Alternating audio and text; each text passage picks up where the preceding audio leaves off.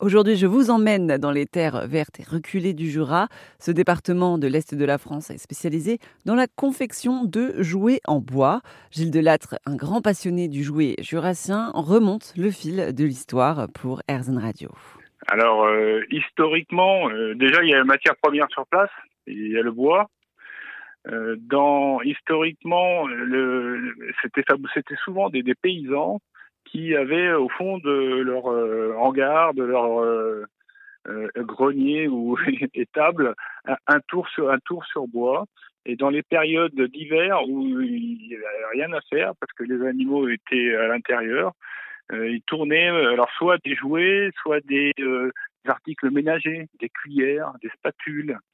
Euh, donc ça c'est et puis aussi des il y a eu une importance aussi mais ça on remonte un peu plus dans, le temps euh, des petits articles religieux euh, Saint-Claude parce que Saint-Claude était un endroit de pèlerinage très prisé il y a quelques siècles.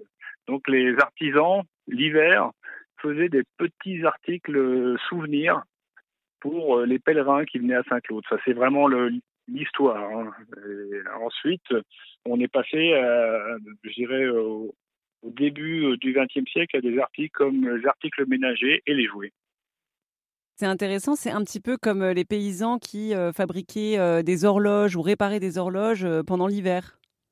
C'est exactement le, même principe.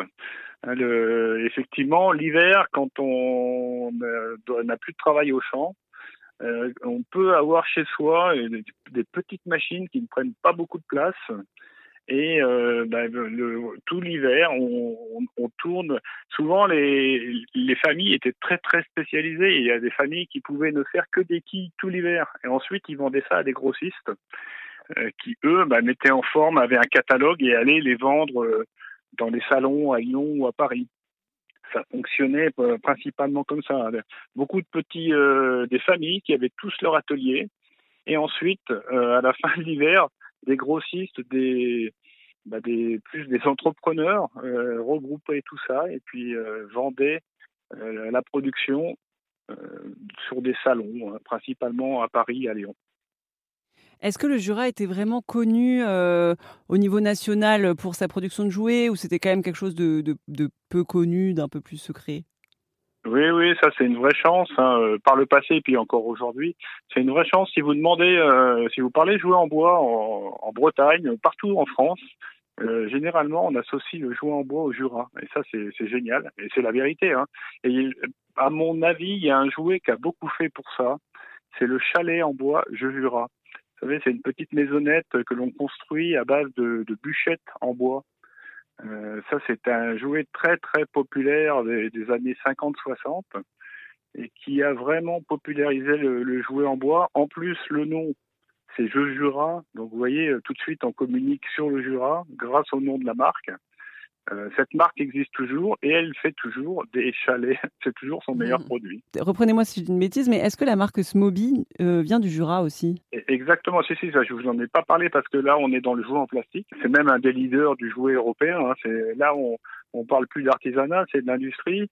Il y a peut-être environ 500 euh, employés dans le Jura. Et on, la spécialité bah, depuis de, toujours, hein, bah, pratiquement, ce sont les jouets en plastique. Et ils sont surtout très célèbres pour leur, leur maison de jardin en plastique. Hein. On, les voit très souvent dans les jardins avec des grosses maisons en plastique.